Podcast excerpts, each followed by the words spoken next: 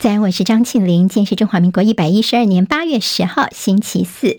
我们在 YouTube 上面直播，现在六点钟就已经开始。谢谢好朋友借帮庆玲分享、留言、按赞，免费订阅中广新闻的 YouTube 频道。非常谢谢大家。来看一下天气状况，本周最强的雨势来了。西南风影响，现在南高屏有大雨特报。今天水汽增多，中南部整天都有雨，北部也会有些有雨，尤其是在午后特别明显。好，中南部明天雨势持续，而周末两天降雨才会稍微缓和，但下周一降雨又会增多。轻度台风卡努继续在日本的海面附近，将往北往南韩方向移动，而它的强度会慢慢减弱。今天开始，卡努的外围云系开始会影响大陆的吉林跟黑龙江，主要降雨从今天晚上到十二号的白天，而黑龙江潜水未退，现在有可能有强降雨，所以灾民是欲哭无泪。兰恩台风现在是往日本方向前进，今天可能会增强成为一个中度台风。不过，这台风对台湾没有直接的影响，下周一二会影响到日本的关东地区。今天清晨收盘，美国股市，美国即将公布七月份的消费者物价指数 CPI 数据，可能会影响到联准会接下来的动作。另外，上季度美国人的信用卡债达到新高，美股今天在收黑，道琼跌一百九十一点，收三万五千一百二十三点；纳斯克指数跌一百六十二点，跌百分之一点一七，收在一万三千七百二十二点；史坦普五百指数跌三十一点，收四千四百六十七点；费城半导体跌了六十八点，跌百分之一点八七，收在三千六百一十点。美国总统拜登在今天正式签署行政命令，限制美国企业跟个人投资大陆的敏感科技，包括半导体、量子运算跟人工智慧这三大领域，要避免美国的资金跟专业知识流进大陆。好，管制的范围包括中国香港跟澳门都在内。这将是美方所采取的第一波重大措施之一，可能为华府今后的对美中投资祭出更多的限令来铺路。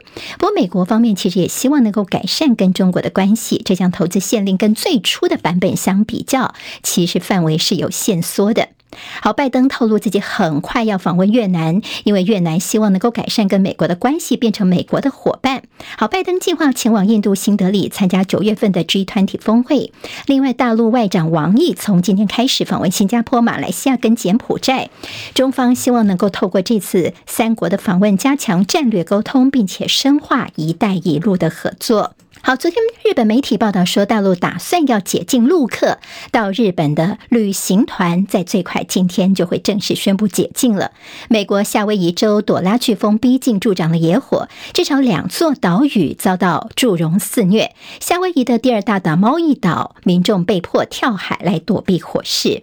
好，在 YouTube 上面的流量怪兽老高与小莫呢，那么这个频道说有涉嫌抄袭风波。昨天晚上，这频道首度上传了在风波之后的第一支影片，标题写着“郑重道歉”。不过内文表示说呢，由于这个我老高本人的疏忽，录制影片的时候忘记关洗衣机了，所以造成影片有些噪音，对此表达歉意。好，他说的郑重道歉是道歉这个部分。不过他也说呢，以后在这个节目制作方面呢，他到底引用了哪？哪些资料跟来源在标注栏会清楚的说明。好，希望整个纷争能够就此平息。AI 人工智慧可能侵犯你的隐私，在英国有三所大学，他们合作研究发现，骇客有办法利用 AI 透过视讯会议的软体，听电脑使用者敲打键盘的声音，猜你的使用密码，而且很可怕的是，它的准确率高达百分之九十五。好，接下来我们进行十分钟早报新闻，用十分钟时间快速了解台湾今天的日报重点。我们在关心，在侯友宜昨天推出核能政策之前，我们先看今天在联合报跟中时间都有大作的是这所谓的时隔十二年的室脑寄生虫钻脑。好，你会看到两种形容词，其实它本来的名字应该叫做浮室内格里。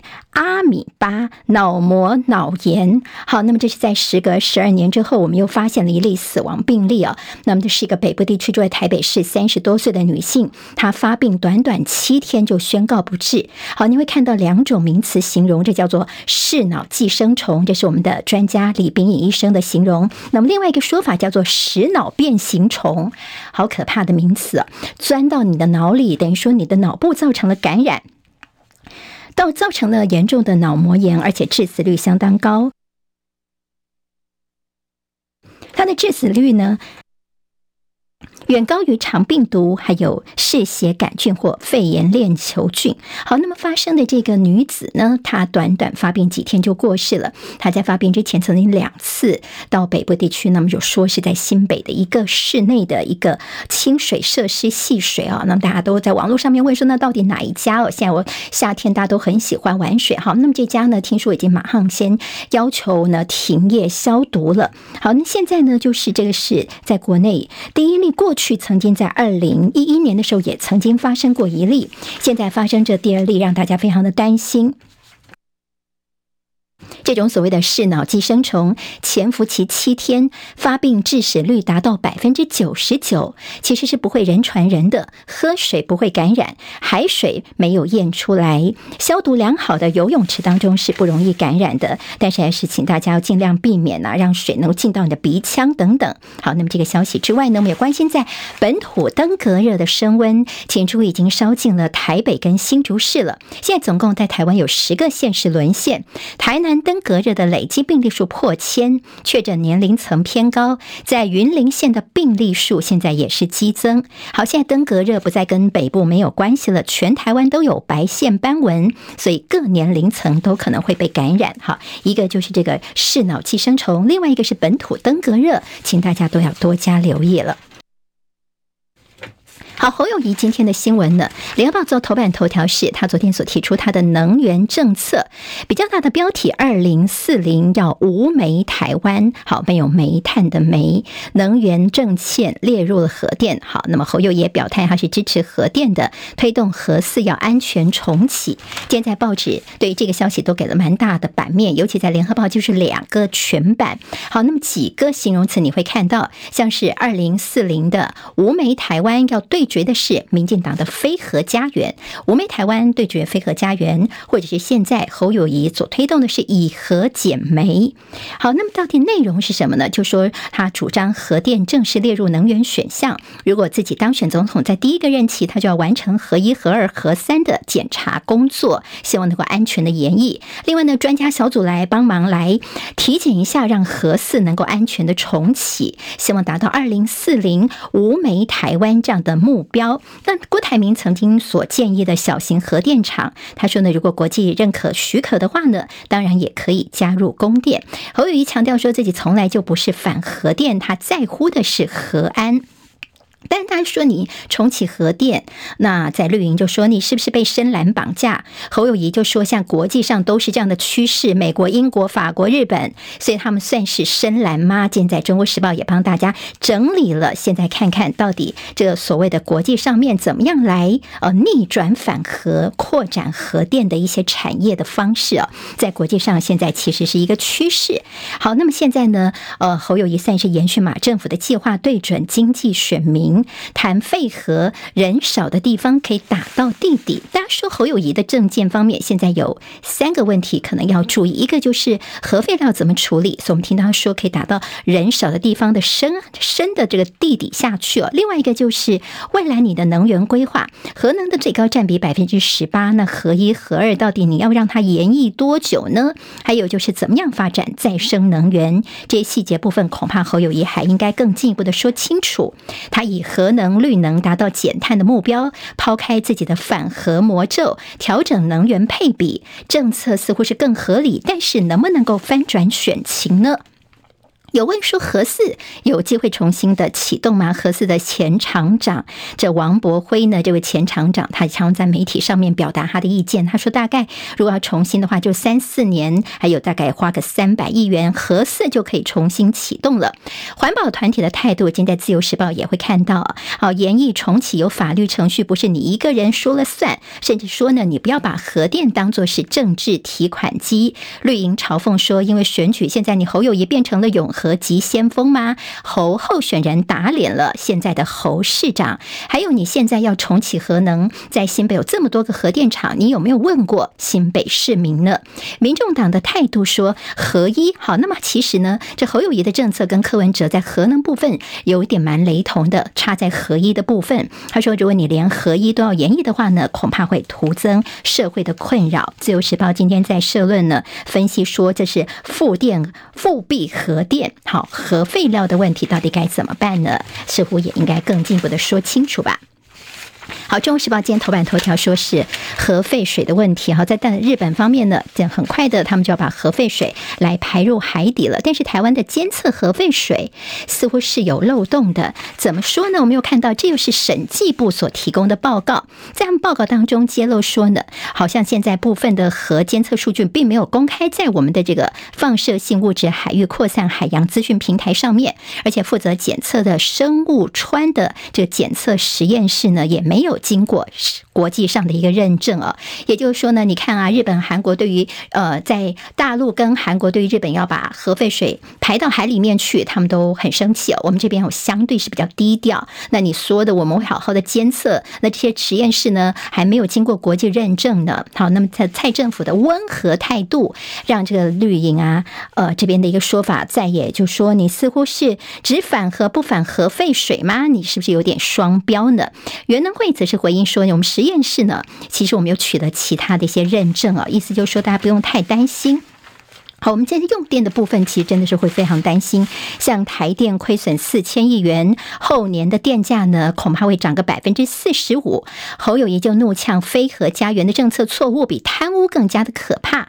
好，赖清德则反驳说，我们并没有缺电。昨天赖清德呢，他还现场的 Google 了一下，说我们看一下，我们现在今天的备转容量率，哎，百分之十哦，台湾没有缺电的问题。好，那么说这个所谓的缺电议题是一个假议题。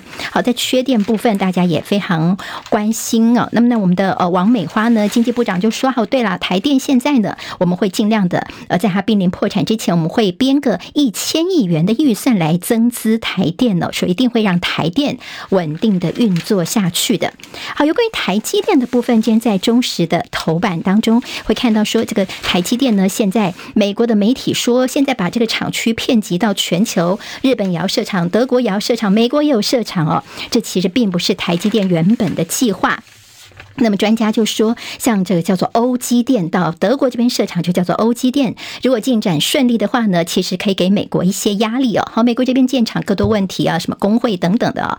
那么在欧洲这边也有厂之后呢，美国厂这边当然就会有些压力了，可能有些部分就尽量的放行。而在高雄的台积电设二奈米厂下周将办环差说明会，美国担心大陆的晶片倾销，在 G7 当中将会讨论因应。好，今天报纸都大做是有关于蓝营关心前瞻的轨道建设部分。等到盖完的时候呢，地方恐怕就会濒临到破产了。那么，在朱立伦说，每位国民平均负债达到一百零五万元。交通部则是说，你地方早就知道我们在轨道建设方面的这个占比补助，地方跟中央到底有哪一些要分配分摊的部分呢？其实大家早就已经知道的。好，在选情部分，昨天看到了郭台铭在屏东的造势活动，昨天晚上造。造势活动呢，大概两万人左右。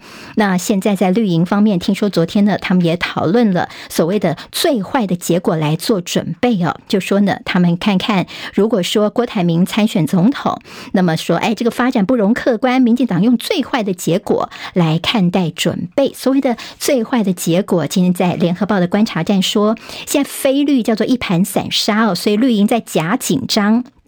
其国民党对郭台铭的类参选好像有点鸵鸟心态。昨天像是呃周点论啊，他们在现场啊，就说因为郭台铭还没有自己正式宣布参选，所以我们在这边也没有什么违反党纪问题。那么国民党也是冷处理，所以就在这个呃联合报的说法，就是说国民党现在似乎是有点鸵鸟心态，所以呢，正在绿营这边变相就变成是非绿不紧张，但是绿营在假紧张的一个非常诡异的气氛了。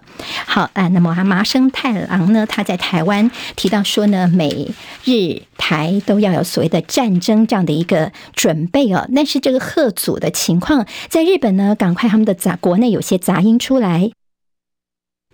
比如说呢，这麻生太郎，你的谈话似乎是有太过挑衅。大陆也说你根本在胡言乱语，向日本方面提出严正的交涉。而日本官方赶快澄清说，我们坚持的是台海的和平稳定。对日本跟国际社会来说，台海的稳定都是非常非常重要的。《旺报》今天头版头条关心是大陆的通缩问题，通缩风险增高，大陆七月份的 CPI 转负。好，我们看到在大陆方面，包括了七月份的 CPI 跟 PPI 都是负数哦。好，那么今天在自由还说，大陆的数据叫做自欺欺人，他们的这个降基期美化出口数据吗？工商时报今天在头版头条关心的是诈骗，在七月份的时候爆量金融诈骗，爆量的一些原因，有人说是因为暑假期间啊，学生族多啊，那么可能有一些包括陈情的案件，单月就八十件。好，那么最近三年来的新高数字要特别留意。自由时报今天头版有说，有人呢三万块钱把自己的账户卖给了诈骗集团，贪图小利，就现在呢有惹祸上身，官司缠身。自由时报今天头版头条是涉中资借选三个人起诉，其中一个叫共和党的周克奇等人士触犯了反渗透法。好，经济日报今天头版头条，台积电的八寸晶圆大降价这个消息。好，那么这个消息看起来是说终端需求不振，报价减幅最高达到三成，世界先进主力业务受到冲击，第四季的业绩恐怕也不妙。好，那么在降幅方面呢，其实在过去不太随便乱降价的，像一降降个三成左右，这后面的意义可能要特别的留意了。好，我们就是今天的十分钟早报新闻，我是庆玲，谢谢大家，明天我们再会喽，拜拜。今天台湾各日报最重要的新闻都在这里喽，赶快赶快订阅，给我们五星评价，给庆玲最最实质的鼓励吧，谢谢大家哦。